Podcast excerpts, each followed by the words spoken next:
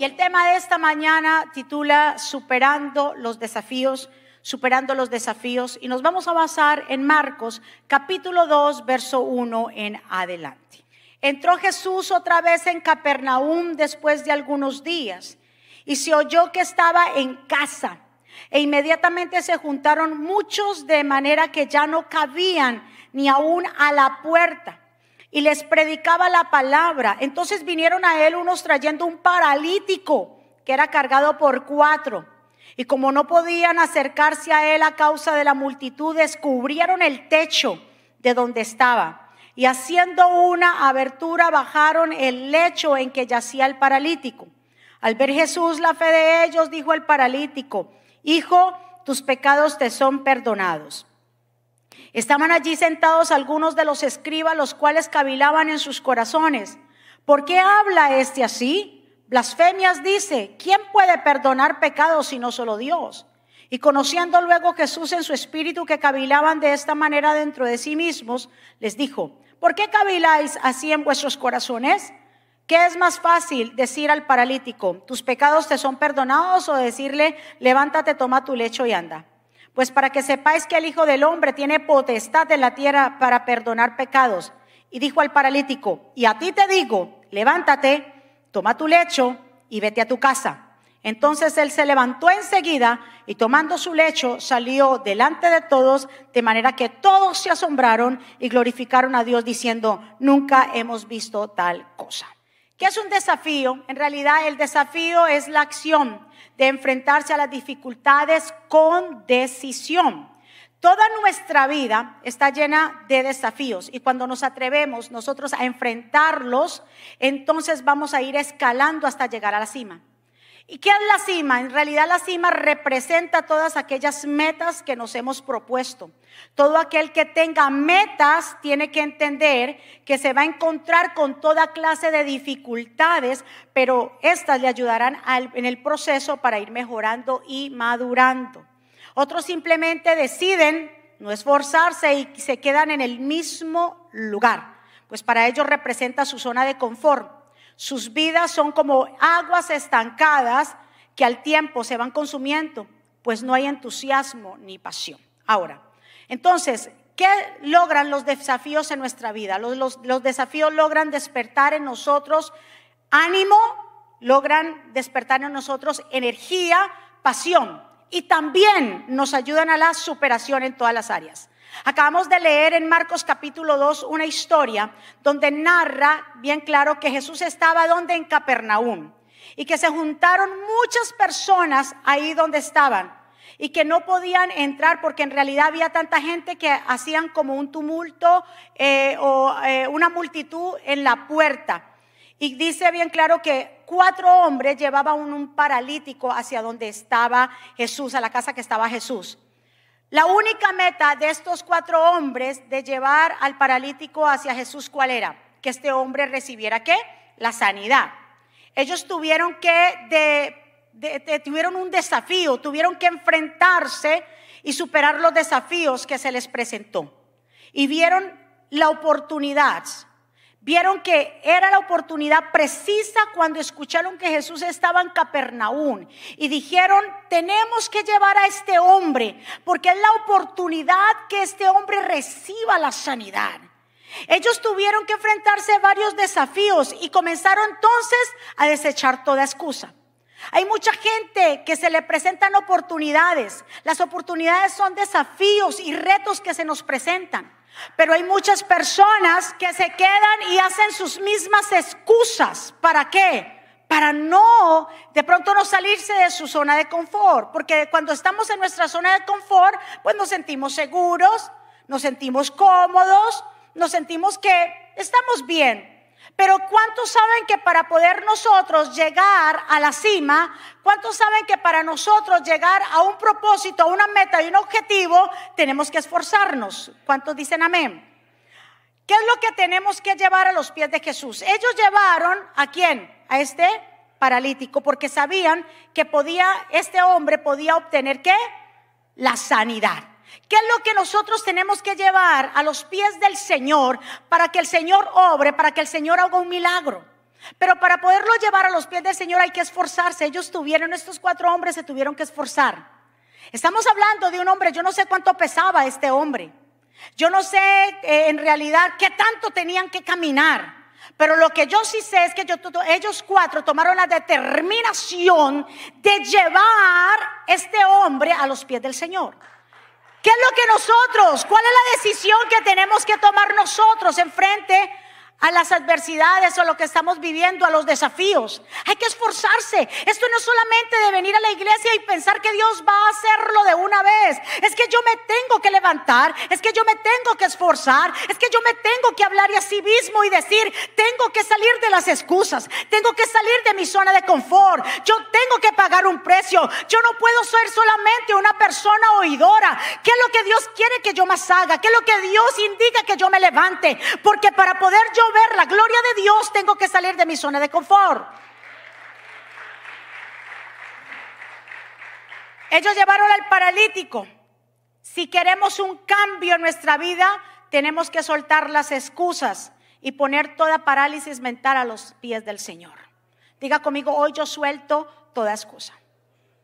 ¿Qué es lo que está pasando en las iglesias de Jesucristo en todo el mundo? La gente está cómoda. Donde me pongan ahí me quedo. No quieren participar, no quieren hacer nada, porque eso significa salir de mi zona de confort, levantarme más temprano, de pronto eh, arreglar mi agenda, de pronto hacer muchas cosas y cambios.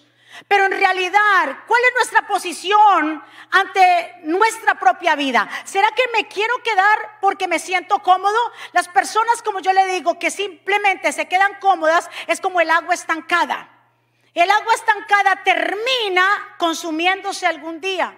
¿Por qué? Porque no tiene algo que ni entrada ni salida. ¿Cuántos están aquí? Jesús dice en Mateo capítulo 11, verso 28, vengan a mí todos los que están trabajados y cargados que yo los voy a hacer descansar. El Señor pide que vengamos a Él, pero ese venir a Él significa también esfuerzo. ¿Cuántos están? El venir a Él significa también entonces comenzar a cambiar de mentalidad y decir, yo no me puedo quedar en el mismo lugar. ¿Qué es lo que me está sucediendo? ¿Por qué vivo ese estancamiento? ¿Por qué me estoy sintiendo desanimado? ¿Por qué yo no quiero participar? ¿Por qué yo no quiero hacer mal? ¿Qué es lo que está pasando? ¿Sabe por qué? Porque entonces se ha convertido nuestra vida de cristiano como una costumbre se ha convertido en realidad como exactamente como una costumbre de yo ir y venir, pero no salirme del mar. Dios quiere movilizar a su pueblo a que piense, a que, a que se levante, a que tenga logros, a que tenga metas, retos, que pueda soñar y pueda hacer cosas que otros no han hecho. Hay gente que solamente hace solamente lo que se le mandó hacer. Pero Dios quiere que tengamos proyectos. ¿Qué cosa yo me puedo levantar para que el reino de Dios siga expandiéndose? ¿Cuántos están aquí? ¿Cuáles fueron los desafíos que ellos, estos cuatro hombres, se tuvieron que enfrentar? Recuérdese, remontémonos. Jesús estaba en una casa, había mucha gente, ellos escucharon que Jesús estaba en Capernaum, vieron a este hombre paralítico, yo no sé si era amigo, primo, tío, no sé el parentesco, la Biblia no lo habla, tampoco se sabe si era de nacimiento, cuántos años llevaba postrado, lo que sí sabemos es que hubieron cuatro hombres, cuatro hombres que decidieron tomar este desafío. No sé cuánto tiempo tenían que haberlo cargado para llegar hasta donde estaba Jesús pero ellos soltaron primero toda excusa. El primer, escuche muy bien, el primer desafío que ellos tuvieron que enfrentarse, ¿cuál fue? Primero, la pregunta de cómo llevarlo. Tenían que caminar ah, para llevar a este hombre, y acuérdese eh, eran una camilla. Cualquier otro simplemente hubiera podido decir, este hombre ya lleva tantos años aquí, así, que lo vamos a andar cargando por allá. Dejémoslo así, ¿para qué esforzarnos? Así como Él está, ni bien ni mal está ahí, está comiendo, está cómodo, dejémoslo ahí. ¿Qué mandamos? Vamos a cargar a este, a este hombre. Está lejos el camino. Podían haber dicho cualquier clase de excusa, pero ¿qué hicieron ellos? Desecharon toda excusa y se metieron al desafío. En esta mañana el Señor te desafía a hacer cosas extraordinarias. En esta mañana el Señor te desafía a salirte de lo común para hacer lo original. ¿Cuántos están? Los más grandes desafíos, ¿saben dónde empiezan? En nuestra mente. Y si logramos derribar, derribarlo, nos, nos encaminaremos hacia la meta. Aquí empieza todo. Recuérdese que lo primero que ellos tuvieron que hacer es derribarlos acá, porque hubieran podido pensar, está muy lejos, ya para qué, que siga así, no sé qué. Ahí empieza nuestra batalla en nuestros pensamientos. Y cuando nosotros derribamos todos esos obstáculos mentales, entonces cuando los, los, podemos derribar, entonces podemos ¿qué? caminar hacia los retos. Nuestra vida, desde que nosotros nacemos, está llena de retos. Van a haber obstáculos. Pero ¿cómo yo los voy a enfrentar? ¿Será que me, siempre me voy a quedar en el mismo lugar esperando que alguien me resuelva las cosas? ¿O yo me voy a arriesgar? ¿O yo me voy a levantar? Y yo voy a decir, yo voy a hacer cosas diferentes, porque a eso el Señor me ha llamado. ¿O será que yo me voy a levantar y voy a decir, yo voy por más y no me conformo? ¿Por cuántos hombres este hombre fue cargado? Por cuatro. Para lograr estabilidad y equilibrio en nuestra vida, tenemos, tenemos que hacer nuestro mayor esfuerzo en querer el cambio. ¿Cuántos desean cambios? Pero para que hayan cambios tenemos que, dígale a su vecino, esfuérzate. Padre, comienza a despertar a la multitud, que, que, tengan esa hambre de buscarte, de que levantarse de temprano, de ayunar, de orar, de envolverse en las cosas tuyas, Señor. Señor, Dios mío, el enemigo ha hecho como un, ha, soplado a las vidas como un letargo espiritual, como una parálisis, hablándolo a nivel mundial. La gente no quiere escuchar de Cristo, la gente quiere estar como, vuelvo y le digo, si lo pusieron debajo de una mata y se quedó. Ah, porque la mata está buena. Y si me cae un mango, no importa. O sea, no, ¿cuál es la posición? Amado, para nosotros poder lograr cosas grandes tenemos que esforzarnos, levantarnos y aceptar los retos. No, Señor, nosotros vamos por más y nosotros vamos por más. ¿Sabe por qué? Porque el Dios que tenemos nos dice, levántate de ese lecho, como le dijo este hombre, y comienza a caminar. Porque si tú no comienzas a caminar, entonces la fe es muerta. Dios quiere que nos esforcemos para más. Entonces, ¿por, cuánto, por cuántos hombres este eh, paralítico estuvo cargado? Por cuatro. ¿Verdad que sí? Estos cuatro, ¿sabe qué representan? estos cuatro representan el equilibrio y estabilidad de nuestra vida. Porque una mesa para poder que tenga estabilidad, ¿cuántas patas tiene que tener? Ok, entonces estos cuatro hombres representan estabilidad y equilibrio en nuestra vida. Son cuatro, digamos así, virtudes que tenemos que tener para lograr ese equilibrio y esa estabilidad. Las cuatro virtudes son tener fe, esperanza, amor y valentía. Son cuatro virtudes para nosotros lograr tener, una, lograr tener una vida estable y en equilibrio. Si nosotros no tenemos valentía, ¿de qué nos sirve? Porque recuérdese, desde que nosotros nacemos, nuestra vida está llena de qué? De retos y desafíos y de riesgos. Muchas veces pensamos que la, la palabra riesgo tiene que ver con hacer cosas alocadas. No, ¿sabe qué significa los? Eh, buscando en el diccionario los sinónimos de riesgo es decisiones. Decisión es decidir. El tomar un riesgo no es que usted no vaya a prepararse y que si usted se tire a ver cómo le va. No, riesgo, el sinónimo de riesgo es decisión. Y hay gente que tiene que tomar decisiones en su vida para poder surgir para poder levantarse. El reino de los cielos sufre violencia, por eso el Señor lo dijo, pero solamente aquellos, los violentos, los arrebatados, los que quieran más, van a alcanzar muchísimo más. Está como esta en la historia que ustedes ven que la hemos hablado en, en, Esther capítulo 4, verso 16, cuando la reina Esther tuvo un desafío, ¿se acuerdan? Que ella fue llevada al palacio del rey, siendo que ella era judía, nadie lo sabía que ella era judía, pero el rey la escogió como su, reina en reemplazo de Basti. Y en ese tiempo se levantó un edicto, ¿verdad que sí? Por Amán, diciendo de que iban a matar a todos los judíos. Y, su, su, primo, que también se era Mardoqueo, que era como su padre adoptivo de Esther, cuando escuchó esta noticia se puso muy triste, se vistió de silicio le contaron a la reina Esther, por ahí anda tu primo, está vestido de silicio, no sabemos qué le pasa, ella le manda ropas y le dicen, mira, aquí te manda la reina. Y él dice, yo no me quiero poner esas ropas, dile a ella lo que está sucediendo. Hay un edicto de matar a todos los judíos. Hay un edicto de que van a quitarnos todos nuestros bienes y nos van a matar. Y dile a ella también que ella no se crea que porque ella está en el palacio se va a salvar. Y aunque ella no quiera hacer nada nuestra, dice que va a venir nuestra salvación por, por otro lado. Pero dile también que ella no se olvide que quién sabe si para esta hora es que se preparó para estar en el reino, si era no era para salvar a los judíos. Cuando el eunuco va y le dice, mira, esto te manda decir tu primo Mardoqueo, que quién sabe si para esta hora es que tú estás aquí en este reino, era para ayudar a tu pueblo, no solamente a tu vida, sino a tu pueblo. Acuérdate de eso, dice ella. Pero es que hace 30 días el rey no me manda a llamar y recuérdese que la ley decía que ni, un, ni sus mujeres de los reyes ni nadie se podía presentar al rey si no había sido llamado. Entonces ella dijo, hace 30 días él a mí no me manda a llamar. Yo no me puedo presentar, pero ¿sabe qué? Yo me voy a arriesgar, parafaseando. Y si tengo que, porque si se presentaba sin, sin ser anunciada, la iban o la podían matar. Pero ella dijo, no me importa, yo me voy a arriesgar. Y si perezco, que perezca. Eso se llama aceptar qué?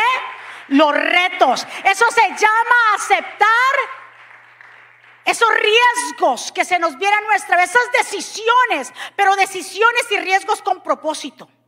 Porque hay que arriesgarse con propósito, no arriesgarse con locura. Y tirarse por ahí a ver a un precipicio a ver si alguien me coge, no. Es riesgos con propósito. Y ella tenía un propósito. Y ella dijo, bueno, yo me voy a presentar ante el rey. Porque si Dios me trajo aquí, como quien dice, para esta hora, yo, he nacido para este tiempo. Y se presentó ante el rey y Dios puso gracia y misericordia y el rey perdonó la vida de aquella mujer y pudo ayudar a su pueblo. ¿Cuántos en esta mañana se van a arriesgar? Mi amado, Mueva a su vecino y digo, arriesgate a hacer cosas extraordinarias. Usted sabe el reto que nosotros también tuvimos que venir a hacer a este lugar cuando estábamos cómodos en Central Islip. Nosotros aceptamos el reto. El liderazgo de esta casa aceptamos el reto de venir hasta Smithtown. Estamos hablando de un lugar donde todo el mundo podía ir caminando y hasta en bus y en tren podía a la iglesia.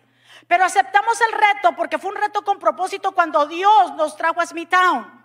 Donde aquí la gente, la mayoría tiene que venir en carro para llegar a este lugar.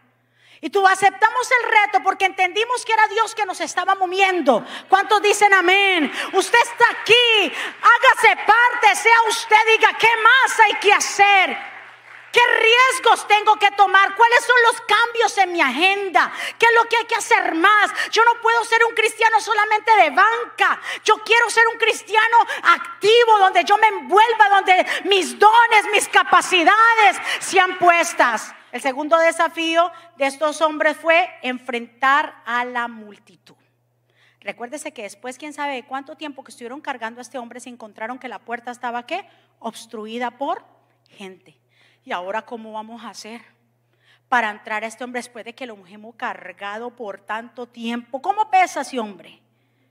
Y ahora nos encontramos que la puerta está obstruida por mucha gente. ¿Qué vamos a hacer? Pudieron también decir, devolvámonos, ya que, ah, devolvámonos. O pudieron decir de pronto, dejémoslo ahí a ver quién tiene misericordia de él. Dejémoslo aquí, cumplimos nuestro trabajo, allá él. ¿Sí o no? Pero no fue así. Es que estos cuatro hombres tuvieron un reto que enfrentar y dijeron, no puede ser, llegamos hasta aquí, ahora vamos a ver cómo entramos a este hombre. Mi amado, esa es la actitud que nosotros tenemos que tomar en frente a los retos y los desafíos. Hay gente que dice, bueno, yo ya soy cristiano, ya llegué aquí, ya soy salvo, tengo mi nombre escrito en el libro de la vida, ya que. No, así no es, no porque Dios nos va a pedir cuentas por los frutos. ¿Cuántos están? Dice, por los frutos los conoceréis. Y toda planta que no dé fruto, ¿será qué? ¿Cuáles frutos son los que estamos dando? Eso lo pregunta el Señor. Y se ven claro que estos hombres miraron y entonces dijimos, bueno, dijeron, ahora qué vamos a hacer. Lo primero que se le ocurrió fue que subir al techo. Puede ser una idea loca, para muchos descabellada, una idea fuera de lo común, pero eso es lo que Dios busca. Esas ideas. Y por eso yo admiro a mi pastor, porque tiene unas ideas que yo digo, Dios mío, solamente Dios se las puede dar. Pero nosotros somos tan locos, locos por Cristo, que seguimos esas ideas y cuando venimos a ver todo es un éxito. Eso es lo que Dios está buscando, gente con visión. ¿Por qué cree que yo estoy al lado de este hombre? Porque tiene visión porque es visionario, porque mira más allá. Lo que los otros pueden ver como una puerta, lo mira mucho más allá de que es una puerta. ¿Por qué? Porque todo lo que emprende, todo lo que el Señor le habla, todo lo que el Señor le dirige, todo es un éxito y todo sale bien. Así como tal vez estos hombres, cuatro hombres que van a llevar por el techo, usted sabe que es cargar una camilla y subirla hasta el tejado. Se necesita decisión, aparte también fuerza, para subir a este hombre, ¿dónde? Al techo. Entonces cuando ellos llegaron, dice que no se podían ah, entrar por causa de qué? De la multitud. ¿Tuvieron opciones de devolverse? Claro. ¿De dejarlo en el piso? Claro. Pero ¿sabe qué? Que es que ellos no vieron los obstáculos como un problema, sino como una oportunidad para arriesgarse a hacer cosas con tal de llegar hacia el propósito. Diga conmigo, los obstáculos no son un problema, sino una oportunidad. Seguro, créalo. Cuando usted se le presente un obstáculo, no diga, ay, y ahora se me cerró esa puerta. Ellos no dijeron, ahora se me cerró esta puerta, hay mucha multitud, me devuelvo. Dijeron, se nos cerró esta puerta. La puerta, como quien dice, está cerrada, porque la multitud no nos deja pasar ahora es una oportunidad. Así mismo usted de ahora en adelante vea los obstáculos. Dígale, esta es la oportunidad para yo buscar qué hacer más. Se me cerró una puerta, ¿qué oportunidad hay para hacer más? Ellos miraron la oportunidad del techo y se subieron con ese muchacho al techo. ¿Y qué pasó más adelante? Dice bien claro que ellos en el verso 4 quitaron la parte del techo de la casa donde él estaba y por la abertura se abrieron, también destaparon el techo hicieron una abertura y bajaron al enfermo en la camilla que estaba acostado. Ellos se movieron, estos cuatro hombres se movieron por convicción. Nunca usted se mueva, sabe que por emoción, porque el que se mueve por emoción, el, que se mueve por emoción, cuando ve los, los obstáculos se desanima y desiste en seguir. Pero el que se mueve por convicción no ve los obstáculos, sino una oportunidad de crecimiento. Pero cuando usted se mueve por convicción y usted ve un obstáculo, usted dice, como estos cuatro hombres, ¿dónde la oportunidad? ¿Se me cerró esta? Vamos a ver. Ellos cogieron y se subieron al techo. Y Jesús estaba dentro de la casa, estaba el techo, descubrieron el techo, hicieron una, una brecha, una abertura en el techo. Tenían la camilla. ¿Con qué bajaron la camilla? Póngase a pensar, ¿con qué la bajaron? No me diga que tiraron al pobre hombre. No, tuvieron que conseguir una soga. Una soga para poderlo bajar. Usaron la creatividad. No se pusieron a pensar, ¿y ahora cómo vamos a hacer aquí? No. Tuvieron que buscar una cuerda y mira, buscar soluciones. En frente a los problemas uno tiene que buscar qué? Solución. Somos solucionadores. No gente que le añadimos al problema. Sea un solucionador. Cuando alguien le cuente un problema, dígale, no se preocupe. Mire, esto, va, va a ser así, tranquila, busque ayuda, aquello, pero no se envuelva también dentro del problema. ¿Cuántos están? Ellos fueron solucionadores de problemas, buscaron una soga, bajaron al hombre. Y bien claro, la solución de ellos era eso, subir. Había un propósito que cumplir. ¿Cuál era el propósito? que este hombre recibiera la sanidad, llevarlo hasta donde estaba Jesús. Si usted tiene metas, fíjese bien en sus metas. Para allá es que yo voy, para allá es mi meta, allá es lo que yo me he propuesto. Me voy a encontrar obstáculos, me voy a encontrar con retos, pero no me voy a devolver. Voy a ser recursivo, yo prosigo hacia la meta. No importa lo que venga, pero yo sigo. No voy a desistir. Se me cerró una puerta, pues toco otra. Se me cerró esa, pues toco otra. Esa es la actitud del cristiano. No un cristiano que se deja derrotar porque simplemente vino el desánimo. ¿Cuántos están aquí? Tal vez a nadie, como le dije, se le había ocurrido esta idea, pero se le ocurrió a estos hombres. ¿Y qué pasó? ¿Recibió el hombre la sanidad? Pues claro, dice bien claro en el verso 5 que cuando bajaron a este hombre por esa camilla y Jesús me imagino que estaba predicando, dice que Jesús estaba predicando, cuando bajaron a ese hombre por esa camilla, yo me imagino Jesús, y que dice bien claro, dice, al ver Jesús, no la fe del paralítico, sino que dice, al ver Jesús, la fe de ellos, ¿de quiénes? De los cuatro hombres que todo lo que tuvieron que pasar con tal de llevar a este paralítico. Dice Jesús que por la fe de ellos dijo al paralítico, hijo, tus pecados te son perdonados. Y a ti te digo, levántate, toma tu lecho y vete a tu casa.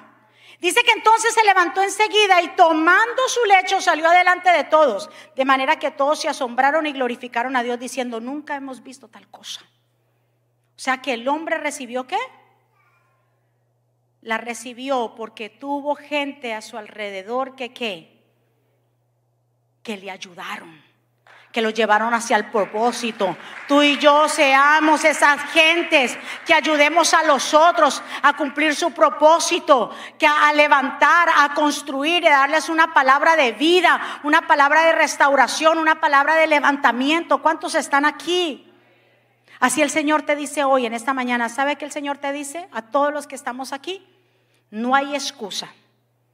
Dios usó a personas que fueran de bendición para traernos hasta aquí. Hoy usted está aquí como este hombre. El Señor le dijo, hoy usted está aquí, mijito, así que aprenda, levántese. A ti te digo personalmente, el Señor se lo dijo, a ti te digo, levántate, toma tu lecho, comienza a caminar y avanza. Así el Señor te dice, suelta toda excusa de lo que te haya pasado anteriormente, de que te hirieron, te maltrataron, empieza a envolverte en el lugar que Dios te puso y no le dé la espalda. Ve, escucha muy bien. No le dé la espalda al Señor por las cosas que le pasaron. Es que no me quieren volver porque es que quiero guardar mi corazón. Entonces quiere decir que usted ha sido sano. Eso significa falta de búsqueda con el Señor. Digo, ¿cuáles son los obstáculos que vamos a tener que sobrepasar? No te enfoques en los obstáculos, sino, sino en lo que alcanzarás una vez usted los haya superado usted se va a convertir en un abrebrechas. ¿Quiénes son abrebrechas aquí? En Génesis 38, 29. Es la historia de el hijo de Judá. ¿Quién era Judá? Era hijo de Jacob. ¿Verdad que sí? Y, Fares era hijo de, de Judá y Tamar. Y Tamar había sido esposa de dos hijos de Judá.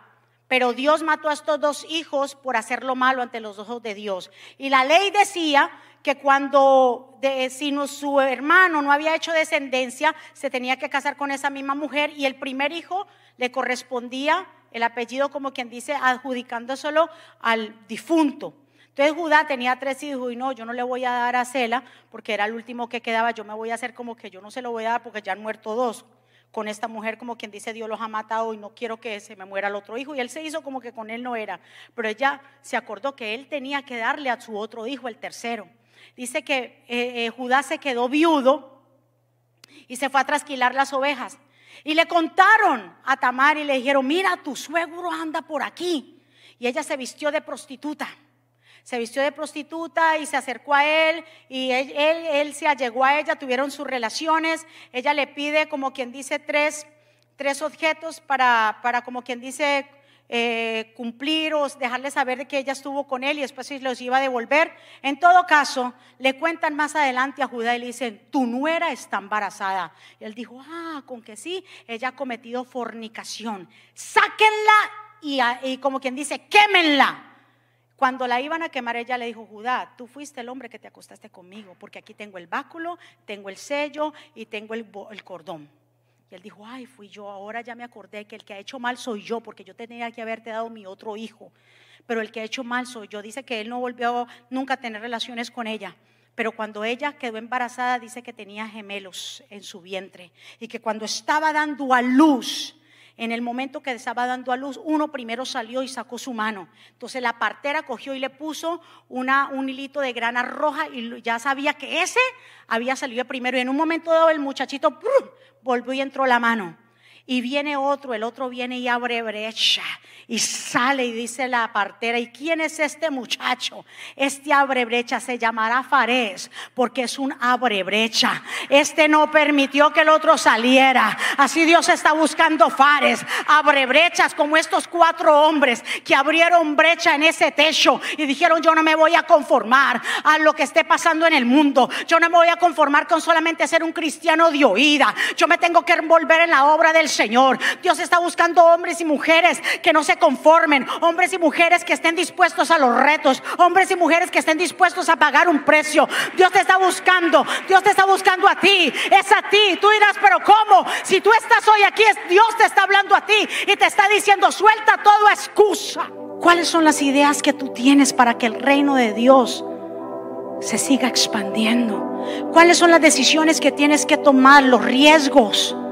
¿Cuáles son las planificaciones que tienes que hacer para poder surgir? Porque solamente los grandes personajes que se han escrito de ellos son gente valiente, pero gente que ha tenido que pagar un precio. No gente que viva durmiendo sobre los laureles. ¿Cuántos están? Alguien escribió algo, dijo, hay ricos que siguen trabajando como si fueran pobres y hay pobres que siguen durmiendo como si fueran ricos. Y hay gente que tiene tanto potencial y siguen durmiendo. Ah. tú y yo tenemos algo que muchos anhelan. Tienen la salvación, tienen el Espíritu Santo.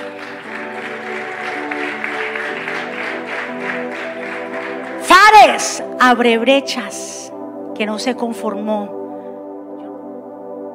Asimismo, Dios te está diciendo a ti, comienza ser una brecha, un conquistador, una persona que mira más allá de lo que se le presente. ¿Cuántos dicen amén? Tal y como somos.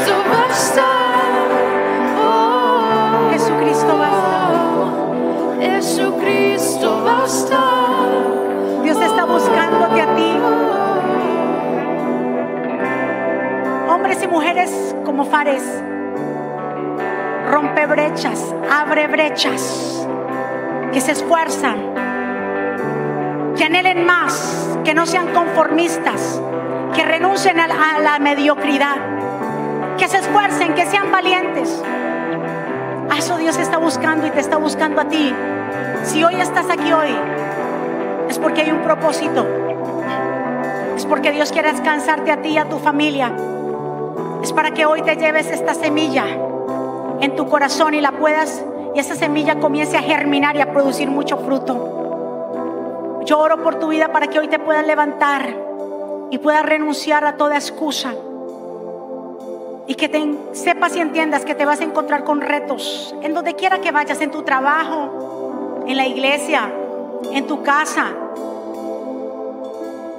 Dificultades, obstáculos. Pero ¿qué vas a hacer? ¿Cuál es, la actitud que vas a tomar en frente a ellos? Recuerda que estos cuatro hombres vieron oportunidades y no vieron obstáculos.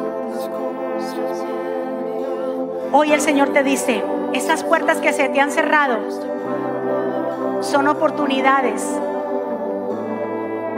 para tú ver la gloria de Dios. Se te van a abrir otras puertas, no tengas temor. Porque cuando Dios abre y Dios decide que una puerta se abre, nadie la puede cerrar. Entonces confía en Dios, pon toda tu confianza en papá. Entrégale al Señor tu vida, tu familia. Dile, Señor, en realidad tú conoces mi pasado, presente, tú eres el que conoce mi futuro. Yo quiero que tomes el timón de mi barca. Dirígeme tú. Y el Señor así mismo va a hacer. Porque Dios va a hacer cosas grandes con este pueblo. Dios va a hacer grandes cosas contigo.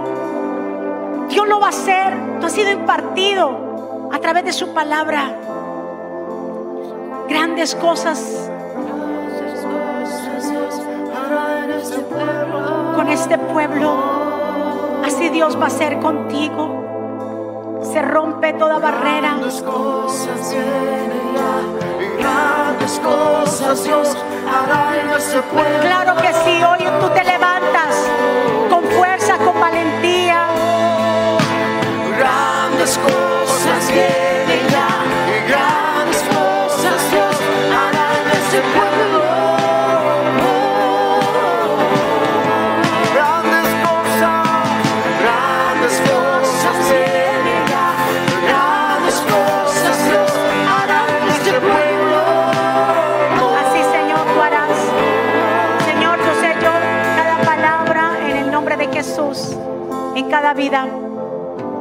Se va todo estancamiento en el nombre de Jesús, toda parálisis mental.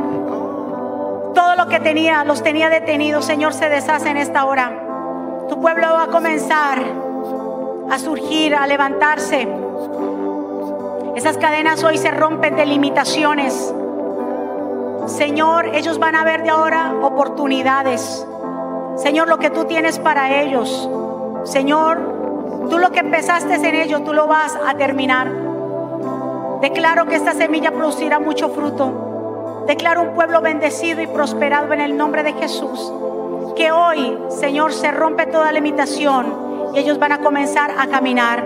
Y toda excusa se deshace en el nombre de Jesús. Así te dice el Señor, como le dijo al paralítico, toma hoy tu lecho. O sea, suelta las excusas, comienza a caminar. El Señor te ha traído a este lugar, así como el paralítico fue llevado. Pero es hora de levantarse, es hora de resurgir, es hora de caminar hacia el propósito.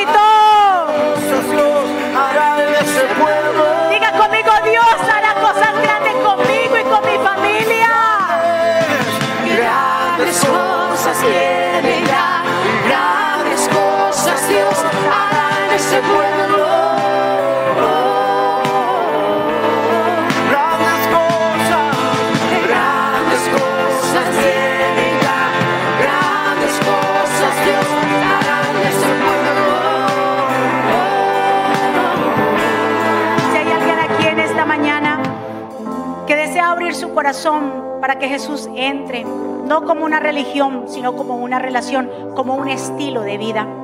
El cristianismo no es una religión. Jesús no vino a morir por ninguna religión, sino vino a morir por todo aquel que lo acepte, por toda la humanidad. Dice Jesús, yo no vine a condenar al mundo, sino para que el mundo sea salvo a través de mí. Si hay alguien aquí en esta mañana que quiere abrir su corazón, reconciliarse con papá, ahí donde tú estás, repita conmigo esta oración. Señor Jesús, yo te doy gracias por mi vida. Yo te pido perdón por mis pecados. Abro mi corazón para que tú mores en mí. Dile Espíritu de Dios, bienvenido y haz morada en esta casa. Perdona mis pecados. Yo me reconcilio contigo. Reconozco que soy pecador y que te necesito. Reconozco que tú eres el Mesías, el Hijo de Dios, y que al tercer día te levantaste. Perdóname, ayúdame y escribe mi nombre en el libro de la vida, en el nombre de Jesús. Amén. Que Jehová te bendiga, que Jehová te guarde, que Jehová haga resplandecer su rostro sobre ti y tenga de ti misericordia. Que Jehová alce sobre ti su rostro y ponga en ti paz. Y termino con estas palabras, mis amados, vivan en gozo. Sigan creciendo hasta alcanzar la madurez. Anímense los unos a los otros. Vivan en paz y armonía. Entonces el Dios de amor y paz estará con cada uno de ustedes. Que la gracia de nuestro Señor Jesucristo, el amor de Dios y la comunión con el Espíritu Santo sea con todos ustedes. Dios me los bendiga, Dios me los guarde. Muchas gracias.